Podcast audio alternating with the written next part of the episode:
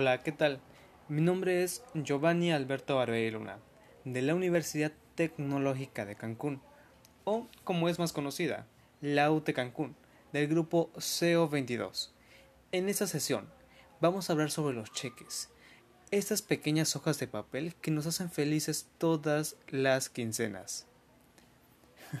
bueno, sé que muchos de ustedes los conocen, obviamente, los han visto y hasta han ido al banco a cobrarlo. Pero para todas esas personas que aún no han tenido la oportunidad, ese es el lugar correcto para aprender un poco más sobre los cheques. Y de igual manera, para todos aquellos que ya saben, pues, que les pueda servir para refrescar un poco la memoria. ¿De acuerdo? Entonces, comencemos.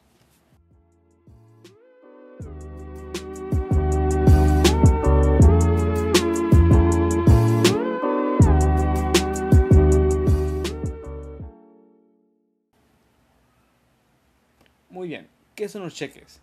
Los cheques, esos son documentos firmados por un propietario de una cuenta en un banco que habilita al que lo recibe a disponer de la cantidad determinada de dinero sobre la cuenta bancaria. ¿Correcto? El cheque no es más que un documento que ha evolucionado con gran rapidez.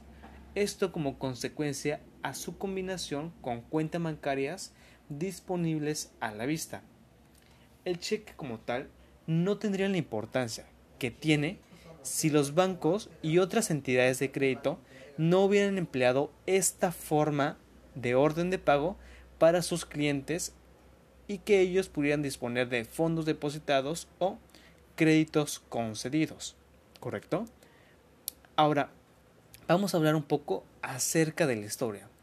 Un dato muy importante que no muchas personas saben es que el cheque nació a mediados del siglo XVIII, como consecuencia de una decisión en la monarquía reinante de Inglaterra.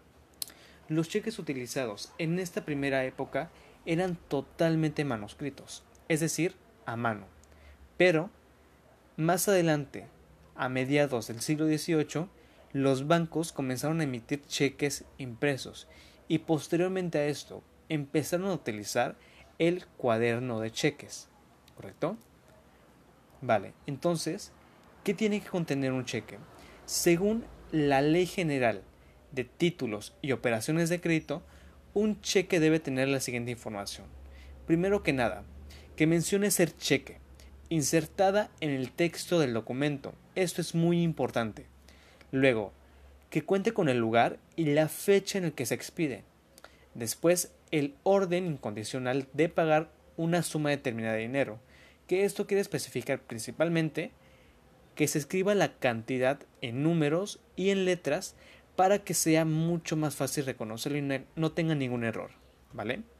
Después, el nombre del librado, el lugar de pago y por último, y por supuesto muy importante, la firma del librador, ¿correcto? Ahora, vamos a hablar sobre tres tipos de cheques que yo tengo preparados especialmente para ustedes en este momento que son los más utilizados hasta la fecha.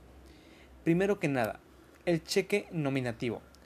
Estos en específico son los que indican un beneficiario que puede cobrarlo, es decir, que extienda la orden de esta persona, o, en su caso, que solo este beneficiario puede hacer el primer endoso a favor de otra persona para ceder sus derechos, al igual que lo puede ser, claro, para otra empresa. Ahora, ¿qué queremos decir con cheque nominativo? Este principalmente tiene la característica de que en el espacio de beneficiario viene el nombre de la persona que tiene el derecho único de cobrar este cheque. ¿Vale? Después tenemos el cheque al portador, que estos no llegan a ser muy comunes ya que tienen un cierto grado de, de peligro en las empresas. ¿Qué queremos decir con esto? Pues bueno, que los cheques al portador no indican a una persona específica a favor a quien se extienda. Este tipo de cheques se indica únicamente con la leyenda al portador en el espacio destinado para señalar el nombre del beneficiario. Ahora, ¿qué queremos decir con esto? Principalmente que ese tipo de cheque sirve para, para que la persona que tenga en su poder este mismo pueda ir al banco y hacer cobro del mismo por la cantidad que éste tenga insertada en sí. Tan fácil y sencillo como tenerlo, irlo a cobrar y en menos de 30 minutos lo tenemos completamente listos y sin problemas, ¿vale? Después, el cheque cruzado. ¿Este cómo lo podemos identificar?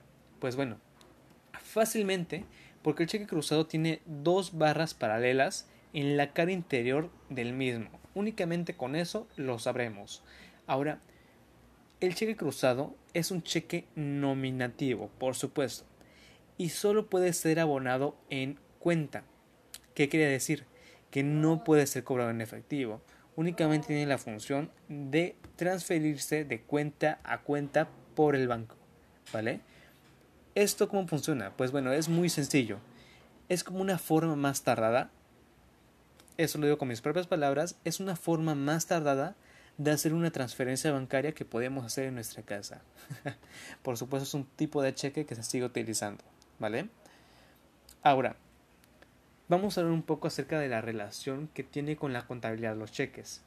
La función que podemos apreciar en la contabilidad, por supuesto, es que los cheques no solo sirven para que la contabilidad haga captura de estos y registro de los cheques, por supuesto, sino que se encarga de ver que estos sean realizados, que sean autorizados, entre muchas más cositas, al igual que tenga un control con el área de bancos en cuanto a los cheques emitidos por las empresas o ya sea por empleados o a empresas externas para que hagan uso del dinero.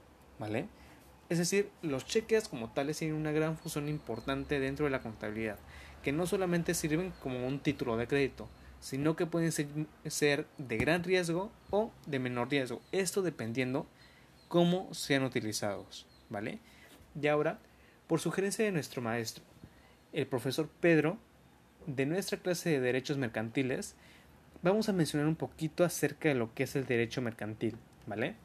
El derecho mercantil es un conjunto de normas que regulan los actos de comercio. Esto lo estoy diciendo en propias palabras, para aclarar. Ahora, para ello, ¿a qué nos referimos? No solamente nos referimos, por supuesto, a la ganancia de dinero, sino que también a los, bienes de intercambio posteriores. Esto, por supuesto, que no sean de uso propio. ¿Correcto?